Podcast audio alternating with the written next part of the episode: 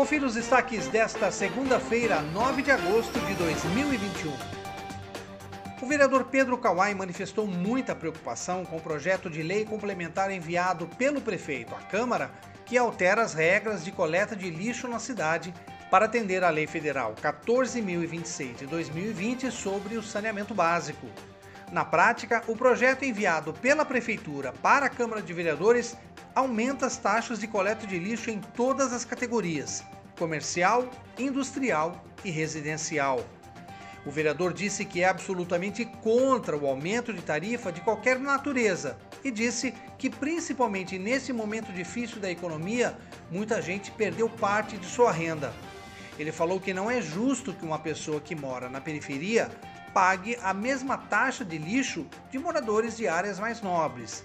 Segundo o Kawai, até o ano passado, a diferença entre a taxa de lixo e o valor venal do imóvel era paga pela prefeitura, mas agora o governo municipal sinaliza repassar tudo isso para o contribuinte.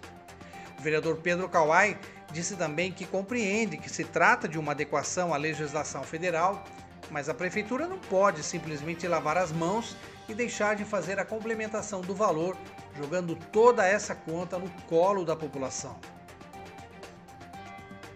E a vacina contra a chikungunya, que está sendo desenvolvida pela farmacêutica francesa Valneva, parceira do Instituto Butantan, mostrou resultados animadores nos ensaios clínicos de fase 3 que foram realizados nos Estados Unidos.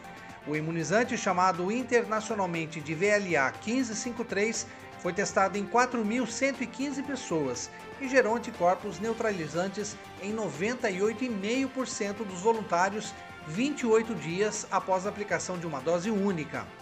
A Valneva e o Instituto Butantan já têm acordo firmado para o desenvolvimento, fabricação e comercialização da vacina contra a chikungunya no Brasil. Acompanhe os nossos podcasts pela Rádio Kawai disponíveis no Facebook, Instagram e no Spotify.